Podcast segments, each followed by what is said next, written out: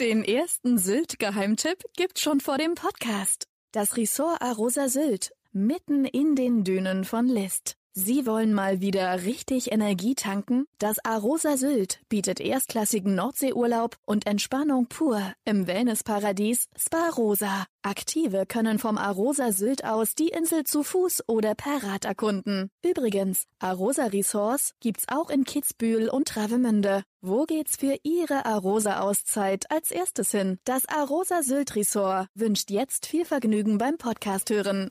Den ersten Sylt-Geheimtipp gibt's schon vor dem Podcast. Das Ressort Arosa Sylt, mitten in den Dünen von List. Sie wollen mal wieder richtig Energie tanken? Das Arosa Sylt bietet erstklassigen Nordseeurlaub und Entspannung pur im Wellnessparadies Spa Rosa. Aktive können vom Arosa Sylt aus die Insel zu Fuß oder per Rad erkunden. Übrigens, Arosa Resorts gibt's auch in Kitzbühel und Travemünde. Wo geht's für Ihre Arosa-Auszeit als erstes hin? Das Arosa Sylt Resort wünscht jetzt viel Vergnügen beim Podcast hören.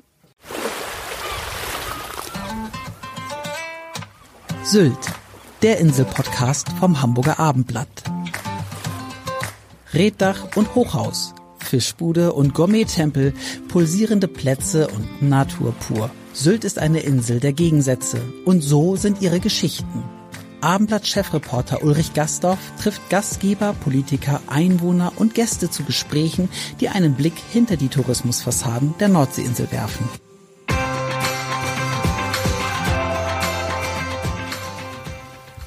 Herzlich willkommen zu einem neuen Podcast. Mein Name ist Ulrich Gastorf und ich begrüße heute Ulla Kock am Brink, eine der bekanntesten Fernsehgesichter in Deutschland. Herzlich willkommen. Lieben Dank. Ich freue mich auf unseren kleinen Talk oder Austausch. Genau. Ulla Kock am Brink ähm, ist sozusagen äh, Neu-Sylterin. Erzählen Sie mal, seit wann leben Sie auf die, der Insel und wie kam es dazu? Wir haben in der Pandemiezeit äh, durch Glück tatsächlich übers Internet eine Annonce gesehen, dass eine Dauermietwohnung zu vergeben ist, die nicht möbliert übergeben wird. Und das war für uns so, ich weiß nicht, mir ist ganz heiß geworden, als ich das gelesen habe. Und dann haben wir uns die drei, vier Bilder angeguckt. Das war hier vorher an Feriengäste vermietet worden und sah auch entsprechend aus. Also von liebevoll kann man da nicht gerade sprechen. Das muss natürlich auch praktisch sein, wenn so viele Gästewechsel äh, vonstatten gehen. Aber ich habe sofort gesagt, diese Wohnung mieten wir blind. Wir gucken uns die erst gar nicht an, die wird jetzt gemietet. Und ich hatte ja so eine Art Grundriss gesehen, habe gesagt, oh, das reicht schon mit dem Platz, kommen wir klar. Und äh, das machen wir jetzt.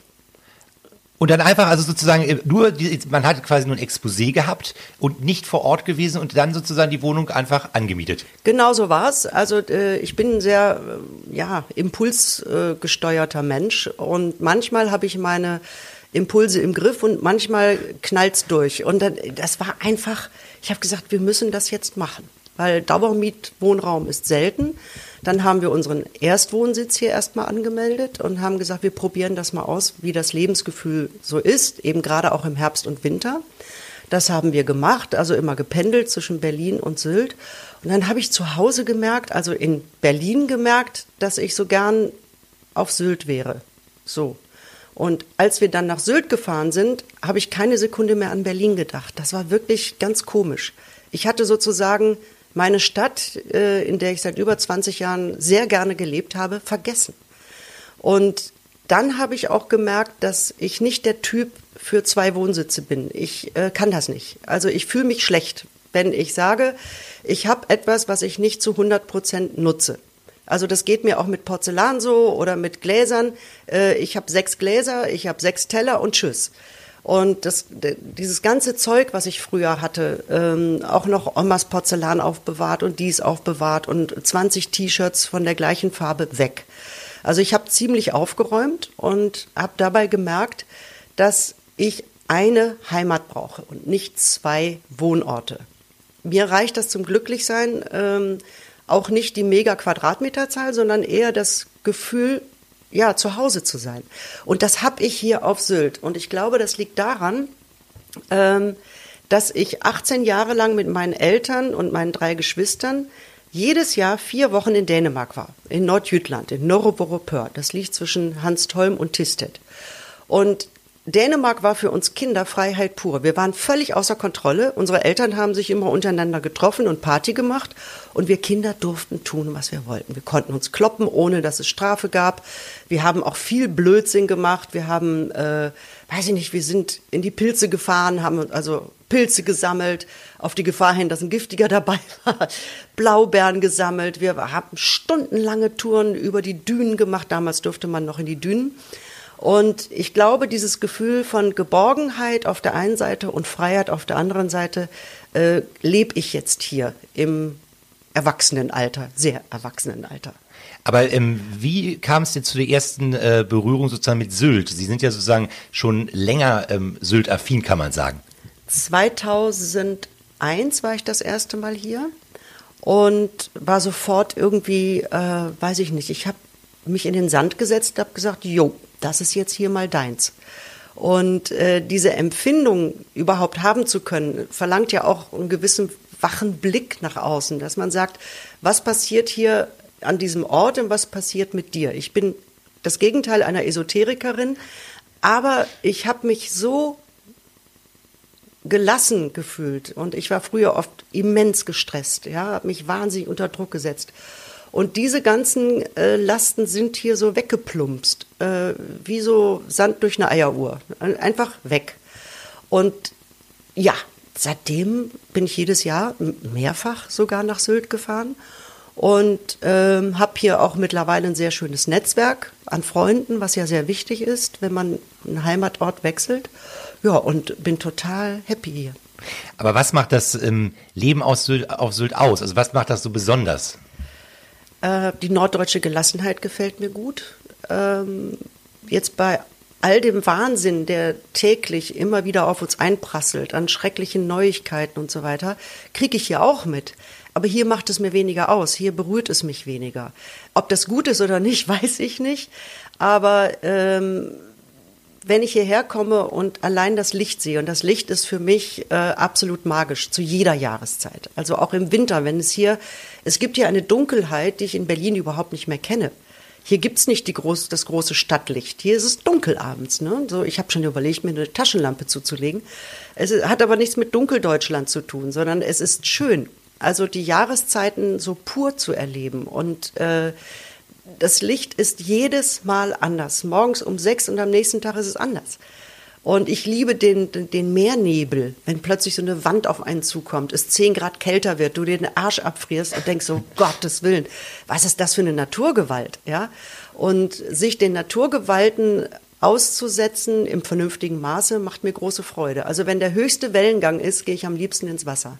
Aber hat man denn auch jetzt so sozusagen, wenn man jetzt auf der Insel lebt, ähm, schon so Rituale entwickelt sozusagen? Also ist es ja so ein bisschen so, was man ja schaffen muss, dass man nicht sozusagen die ganze Zeit im, in so einem Urlaubsmodus ist, oder?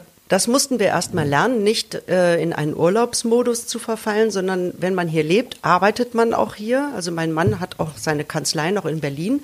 Der arbeitet morgens von 9 bis 15 Uhr, meistens mit Telcos. Ähm, alles virtuell. Pandemie hat's möglich gemacht. Ne? Und ist dann aber alle vier Wochen ein paar Tage in Berlin. Da begleite ich ihn auch und äh, arbeitet da seine persönlichen Termine ab. Und ansonsten, äh, ich arbeite ja schon immer frei. Also ich mache meine Zoom-Calls hier, Vorbereitungen für meine neue Show und da reden wir gleich noch rüber. Ja, ich schreibe auch, also ich schreibe fiktionale Serien. Ich habe ein Buch geschrieben, was äh, jetzt demnächst veröffentlicht wird. Ich habe mich durchgerungen, das zu machen. Oh, toll. Ja. Darf ich fragen, wie das Buch heißen wird? Nein, das kann ich noch nicht Oh, sagen, okay. weil ich gerade den Titelwechsel im Kopf habe. Ähm, das, das ist ein Buch, das beschäftigt sich im Prinzip mit meiner Kindheit im Ruhrpott und ähm, ist eine leicht fiktionalisierte Autobiografie und erzählt eigentlich die Geschichte unserer Generation der Babyboomer. Einerseits sehr konservativ erzogen von unseren Eltern mit einem echten Wertegepäck an Anstand und Moral.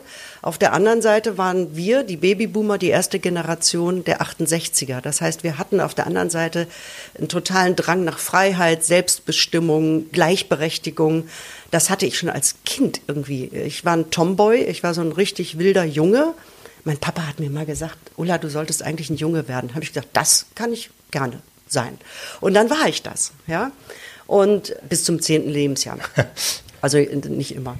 Und ähm, ja, dieses Buch greift eigentlich meine Kindheits- und Jugenderlebnisse im Ruhrpott äh, mit den Ruhrpott-typischen und auch atypischen und irrsinnigen Momenten auf und führt darüber hinaus dahin über meine diversen äh, Jobs, die ich gemacht habe, die, war, die waren echt auch skurril. Ich habe in der Kläranlage Proben entnommen.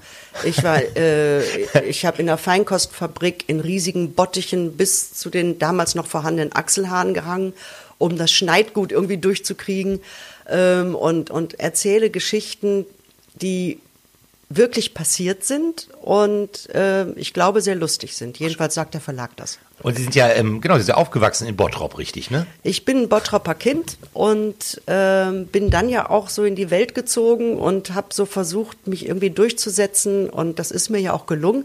Ich habe eine große Leidenschaft gefunden, das finde ich ja auch wichtig. Ähm, nämlich die Leidenschaft fürs Moderieren und Fernsehmachen, das, das äh, liebe ich über alles.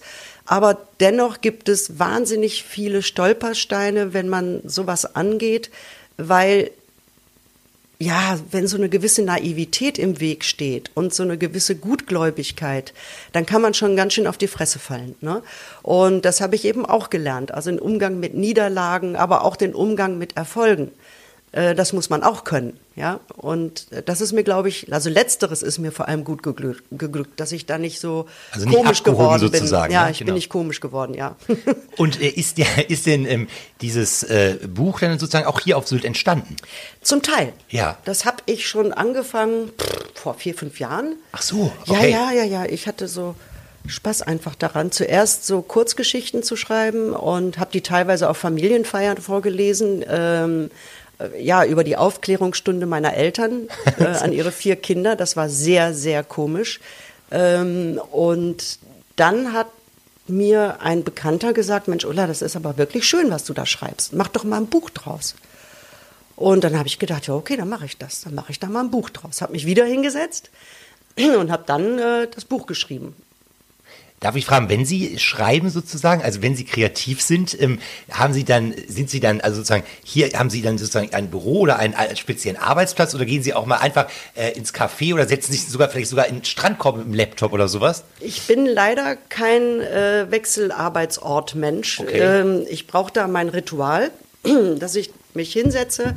Ich muss vorher irgendwie mich bewegt haben, irgendwie eine Stunde Walking oder ein bisschen mit Hanteln rumspielen, wie auch immer. Dann habe ich so ein gutes Gefühl, dass ich sage, aha, Bewegung hattest du heute, jetzt kannst du anfangen zu denken. Und dann setze ich mich hin und lasse erstmal laufen. Manchmal klappt es auch nicht, ne? muss man auch akzeptieren. Und ähm, aber das ist jetzt äh, kein, ich bin nicht sehr diszipliniert. Ich habe dann aber tatsächlich, als ich das Buch geschrieben habe, jeden Tag von 10 bis 14 Uhr vorm Computer gesessen und habe mein Bestes gegeben. Und danach hatte ich Feierabend. Ja, und wenn man dann auf Sylt äh, Feierabend hat, ähm, was macht man denn so auf Sylt? Oder was machen Sie im Speziellen am liebsten auf Sylt? Ich mache sehr, sehr viele unterschiedliche liebste Dinge auf Sylt. Äh, erstmal atmen, das heißt die Luft wahrnehmen, die Düfte wahrnehmen. Also im Frühjahr, wenn hier diese Kamtschatka-Rosen blühen, es ist eine Wucht, dann eine Fahrradtour zu machen. Ähm, und ich liebe es überhaupt stundenlang hier über die Insel zu gurken. Und ich liebe diese unterschiedlichen Landschaften. Teilweise wähne ich mich auf einem anderen Planeten. Dann habe ich wieder eine total romantische, so eine Morgensternatmosphäre äh, in der Braderupper Heide. Dann kann man irgendwo einkehren und immer gut essen. Überall kann man hier gut essen und ich liebe Essen. Ja, also ich koche auch leidenschaftlich gern. Das ist echt eine Leidenschaft von mir. Und ich weiß über alle Maßen Gastronomie, die gut ist, die reell ist, zu schätzen. Und diese Wertschätzung, das spüren auch die Gastronomen hier. Ne? Also äh, die freuen sich immer, wenn ich da bin, weil ich kein Idiot bin. Also ich, ich behandle jeden mit Respekt. Ich finde das so wichtig. Ne? Also diese Kellnerschnipper, ich hasse sie. Ich krieg Fremdscham. Ja, das gibt's ja. Ne? Für Ja, es gibt ja Leute, die so sich ein bisschen für was Besseres halten Ja. und dann auch so verhalten. Auch auf dieser Insel übrigens, Das, ja. das gibt es tatsächlich auch auf dieser Insel. Ähm, was ich aber ganz doof finde, ist äh, die Insel der Reichen und Schönen. Ja, ich kann's echt nicht mehr hören. Das ist so dämlich, weil es ist eine Minderheit. An Pfingsten treiben sich hier Rich Kids um, die sich wirklich scheiße benehmen. Und ähm, aber ich meine, die sollen Party machen, aber die sollen keine Rabatten von Juwelieren zerstören. Ja, Wir reden jetzt wahrscheinlich von Kampen, wo ja, wir auch natürlich. der Whisky-Meile gefeiert haben. Ich war auch vor Ort, also ich habe mir das nur angeschaut, ich habe keine Rabatten gemacht, Ja. aber ich habe es durchaus gesehen, was da los war. aber die benehmen sich doch ja, furchtbar. ja, klar.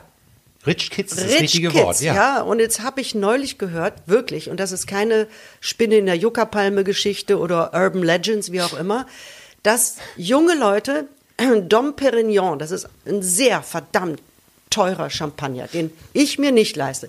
Die haben Dom Perignon Flaschen so geköpft, so voll 80er Jahre mit so einem bescheuerten Schwert oder was und haben es einfach ausgekippt. Nicht getrunken, ausgekippt. Okay, das ist ja dann äh, eigentlich Fremdschämen angesagt, Das muss ist man ganz ehrlich sagen. ein absolutes No, No, Double, Three No-Go. Aber dann Fridays for Future am Freitag. Ja, ne? genau. Und äh, ja, das sind ja so ganz junge Leute. Und ich weiß nicht, wo die so ihren Nachhaltigkeitsgedanken dann tatsächlich ausleben. Aber wie gesagt, das ist eine Minderheit. Und es ist auch eine Minderheit, die reich sind. Schön müssen wir gar nicht drüber reden. Sind sie eh nicht. Ja, die sind operiert. Aber äh, schön ist was anderes, finde ich. Also deshalb die Insel der Reichen. Vielleicht können wir es dabei belassen. Auch das ist ein Klischee. Natürlich gibt es da in Kampen Hobokenweg und so die teuerste Straße äh, Deutschlands. Es gibt wunderschöne Anwesen, die aber natürlich auch von Menschen gekauft oder gebaut worden sind, die was geleistet haben. Also ich finde, dieser unterschwellige Neidfaktor, der immer dabei ist, den sollten wir uns alle mal sparen. Weil warum gönnen wir nicht anderen Leuten ihren Reichtum? Ich freue mich, wenn sie sich anständig benehmen und wenn sie nicht nach Kellnern schnippen. Ich glaube Ja? aber, dass auch die wirklich, die wirklich reichen Menschen, die sich das auch erarbeitet haben, das sind ja die Leute, die am zurückhaltendsten sind. Die sind ja nicht ähm, auf der Whiskymeile und Ja. äh, bestellen Champagner, sondern die sitzen in den Häusern und gehen mal gepflegt essen, aber tragen es ja nicht zur Schau. Ich finde, Also- man soll Champagner auf der Whiskymeile bestellen, wenn man sich das leisten kann und wenn man gerne Champagner trinkt. Wenn man Champagner als Statussymbol missbraucht, als eins der vielen Statussymbole, wie dann auch noch so ein dickes Auto und äh, was weiß ich, riesige Ketten am Hals, ähm, um die Falten zu verdecken, wer, weiß, äh, da, und sich dann auch noch schlecht benimmt, dann werde ich sauer. Ansonsten äh, bitte gerne reich sein und das Leben genießen. Ich bin da völlig neidfrei, aber da, das ist eine Minderheit. Darf ich denn fragen an dieser Stelle, was für Sie persönlich Luxus ist? Das hat ja vielleicht auch was mit dem Leben hier auf Sylt zu tun. Also was ist so für Sie persönlich Luxus? Ich bin gar kein, äh, wie nennt man das, äh, Fashionista, bin ich null. Also ich mag mich gerne gut anziehen, aber äh, es ist mir eigentlich ziemlich egal, welche Marke das ist. Völlig Hupe, ja. Es gibt ein paar Schmucksachen, das ist für mich Luxus. Also hier so, ein, so einen schönen Ehering habe ich. Ähm, Sieht oder, sehr gut aus, ja? Ja, oder ich habe hier so einen Dings, das, so ein Armband, sowas gefällt mir. Das ist für mich Luxus. Oder mein E-Bike ist für mich Luxus. Das ist ein gutes E-Bike. Und äh, ansonsten ist für mich Luxus, wenn ich das Geld habe, und das habe ich mir wirklich alleine erarbeitet, das Geld habe, um gut essen zu gehen. Also wirklich tolle Sachen essen zu gehen. Und das, ein tolles Essen ist übrigens auch ein Fischbrötchen. Ja, man muss ja immer gucken, worauf du Bock hast. Worauf hast du Lust? Und wenn es ein Fischbrötchen ist, dann esse ich zum Abendessen ein Fischbrötchen. Dann fahre ich mal eben nach Blumen oder zu Gosch und hole mir dann Fischbrötchen. Vorzugsweise Matjes, ohne Zwiebeln, nicht mit so viel Zwiebeln. Und ähm, ansonsten Kochen ist für mich Luxus. Zeit haben zu kochen, Dinge auszuprobieren. Äh, ich habe mir jetzt so Hefte gekauft mit sizilianischer Küche und jetzt habe ich mal wieder mir ein Grillheft geholt, äh, weil ich dachte, du musst mal dein Repertoire beim Grillen ein bisschen erweitern, also was Soßen, Dips, Beilagen, äh, vegetarische Sachen angeht. Und ein großer Luxus ist für mich auch, dass ich hier auf die Biolandgasthöfe fahren kann und mir dort ein Stück Fleisch kaufe Ah, Okay.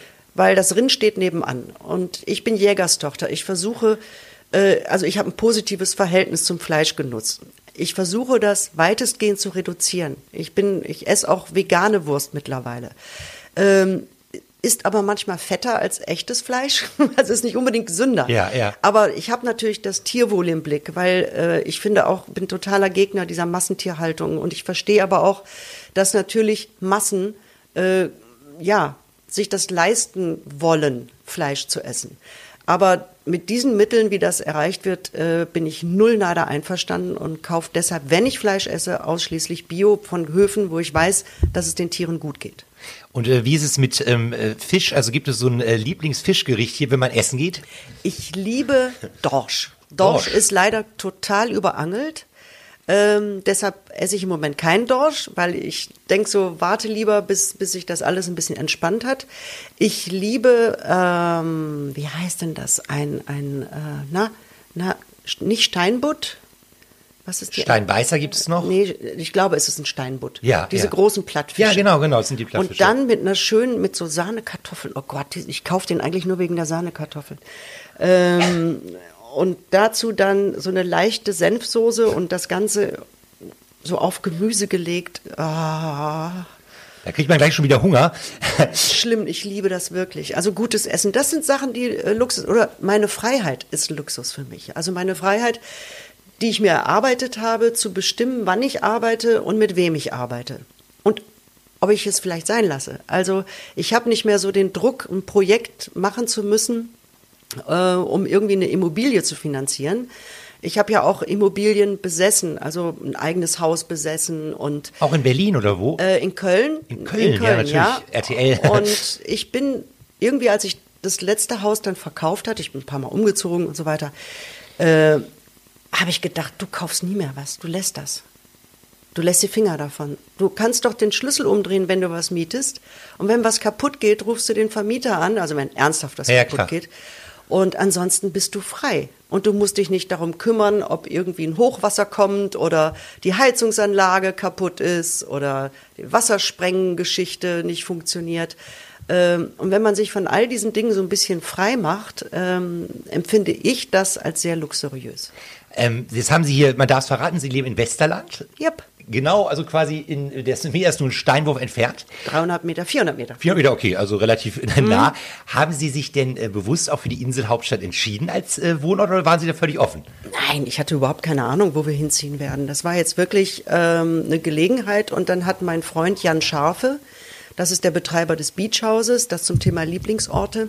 Oh ja, ähm, gerne. Der Jan hat mir auch gesagt, Ulla, das ist das Haus neben uns, also zwei, drei Häuser neben uns.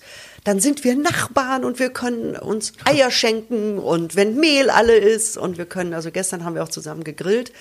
ähm, und das ist natürlich ein sehr, sehr schönes Gefühl. Auch zum Thema Luxus, Freunde haben. Also die wirkliche Freunde sind. Ne? Und Sie das, haben ja Freunde auf der Insel, Sie sagten das ja schon, ja. Netzwerk, ne? sich ja. aufgebaut über die 20 Jahre. Genau, genau, das habe ich. Und das sind auch sehr liebe Leute. Und das, äh, genau, das Beachhaus, einer der Lieblingsorte, das ist ja in Westerland. Ja, direkt das am Beachhaus direkt am Meer in Westerland liebe ich, äh, weil man wirklich so Gedanken verloren aufs Meer starren kann. Äh, es ist nicht so schickimicki, das gefällt mir gut. Äh, mein zweiter Lieblingsort ist tatsächlich auch die Sansibar und der, äh, ich gehe auch sehr gerne in den Dorfkrug. In Kampen? In Kampen, ja, klar, warum nicht? Ich mag den Betreiber dort sehr, sehr gerne, den, den Thomas. Und das, die, die Leute, die er dort hat, sind auch wahnsinnig professionell und freundlich und äh, zugewandt. Und ich mag gerne so eine Gastlichkeit spüren. Und das spüre ich im Beachhaus. Äh, ich mache mit Jan Schafe übrigens zusammen auch den Beachhaus Talk. Wir machen da oh, also äh, eine Sendung, die wird auf Sylt 1 TV ausgestrahlt und natürlich auf YouTube, wo wir ganz unterschiedliche Leute treffen. Äh, jetzt aktuell organisieren wir gerade mit Jürgen Kluge, das ist ein ehemaliger Vorstand von Deloitte, ähm, haben wir organisiert eine Ausstellung über ähm, Nobelpreisträger und unser Freund, das ist der beste Freund meines Mannes, Peter Batke, der ist Fotograf und fotografiert diese Nobelpreisträger weltweit schon seit über 25 Jahren obwohl der erst 45 ist. Okay. und äh, da haben wir gesagt, Mensch, da machen wir doch mal ein gemeinschaftliches Projekt. Das heißt, äh, die Galerie Seving Delius, das Camphus und das Beachhaus. Also eben Kampen und Westerland mal vereint und machen eine schöne Aus, äh, Ausstellung mit den Porträts der verschiedenen Nobelpreisträger. Und das Highlight für mich ist, Luis Ignarro wird da sein. Luis Ignarro himself ist Nobelpreisträger. Der hat nicht nur Voltaren erfunden, sondern auch Viagra. Okay, okay, spannend. Und mit dem führen Jan und ich ein Interview äh, zum Thema Viagra, Sexualität, Lust und Rückenschmerzen. Ähm, also wegen Voltaren.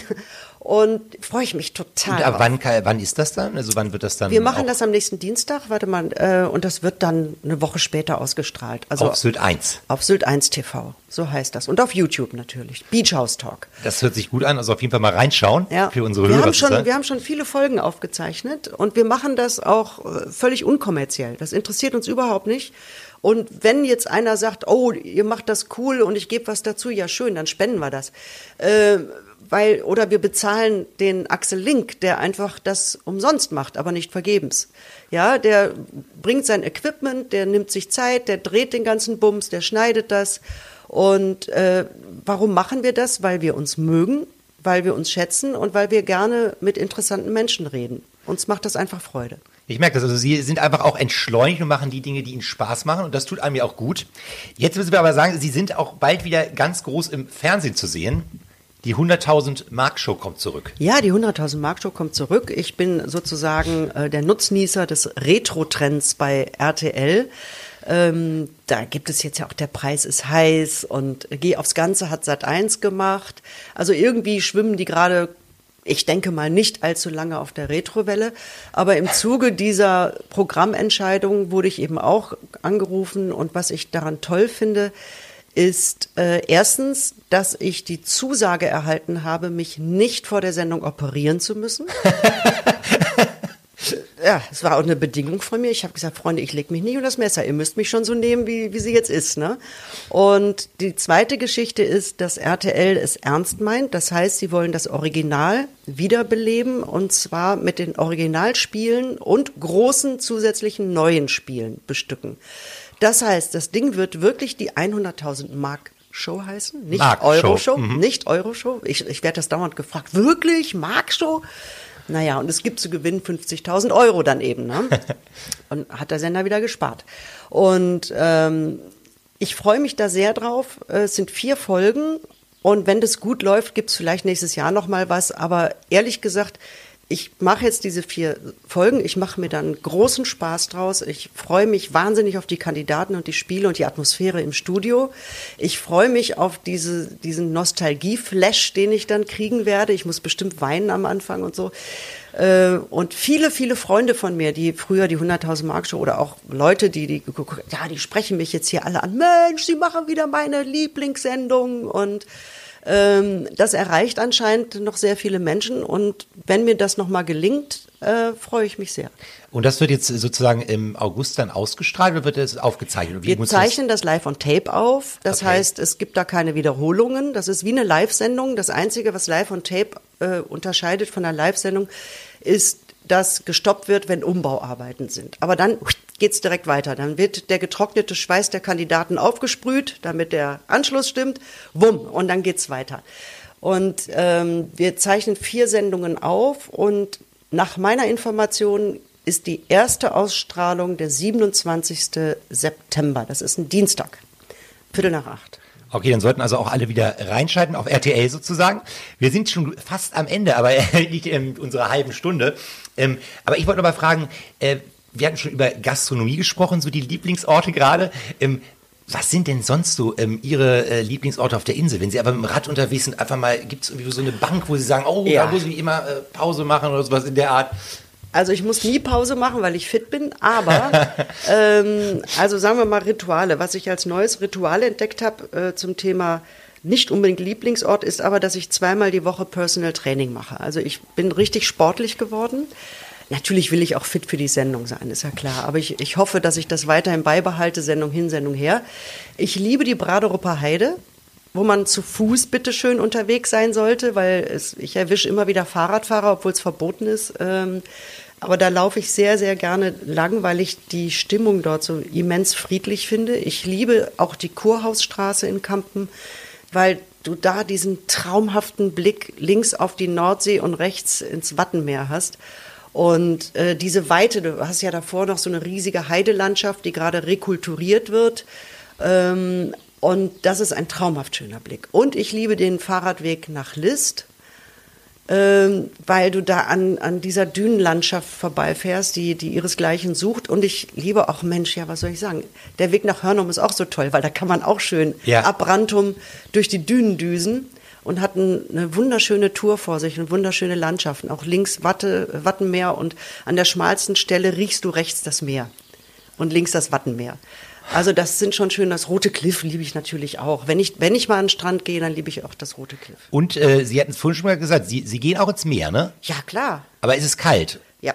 Aber ist das ein Problem oder ist, äh, also, ähm, Das ist halt am Anfang immer Aua, wie das so ist, und dann springst du rein und dann wird's schön. Und äh, das ist wie, wie Fernsehen machen. Ne? Am Anfang hat man so ein bisschen Schmerzen und wenn man dann aber endlich drin ist, dann schwimmt man. aber auch so bei, wirklich so bei 16, 17 Grad oder sowas? Ja, das mache ich. Okay. Es ist irgendwie, ich denke immer, tu dir was Gutes, Ulla. Du gehst ja auch in die Sauna. Und nach der Sauna duschst du ja auch kalt. Also das kannst du doch jetzt auch. Du hast dich jetzt ein bisschen aufgewärmt in der Sonne, mit der ich übrigens immens aufpasse. Ich habe mir extra so ein, so ein Zelt gekauft mit Vordach, damit ich vor der Sonne geschützt bin. Und ähm, ja, und genauso ist es doch. Du bist jetzt aufgewärmt, jetzt kühl dich mal ab. Okay, also gut, das ist ja gelobt sei, was hart macht. Noch eine letzte Frage. Wenn man jetzt auf Sylt lebt, fährt man überhaupt noch in den Urlaub? Habe ich auch schon überlegt. Ähm, nicht so gerne, glaube ich. Das ist tatsächlich so. Äh, wir wollen, wir wollen, das machen wir auch jetzt ähm, nächste Woche für eine Woche nach Mallorca, weil wir seit zwölf Jahren mit einer kleinen Freundesgruppe äh, zwei Geburtstage feiern. Also die eine Lady, die Elke, die wird dieses Jahr 82 und unser Freund Bindestrich, äh, der der heißt Wulf Rüdiger. Ich nenne ihn immer Bindestrich. Bindestrich, okay, das ist zur Erklärung, Äh, ja. weil Wulf Rüdiger, uh, ähm, ja, der feiert, glaube ich, seinen 65. oder sowas Geburtstag und äh, es sind viele junge Menschen auch dabei. Und das machen wir in so einer kleinen Truppe seit zwölf Jahren, immer eine Woche Mallorca im Juni. Okay, also geht's nach Mallorca und dann aber wieder schnell zurück nach Sylt Schnell sozusagen. zurück. Liebe Ulla Kock am Brink, ganz herzlichen Dank für das Gespräch. Sehr gerne, sehr gerne. War mir eine Freude. Weitere Podcasts vom Hamburger Abendblatt finden Sie unter abendblatt.de slash podcast.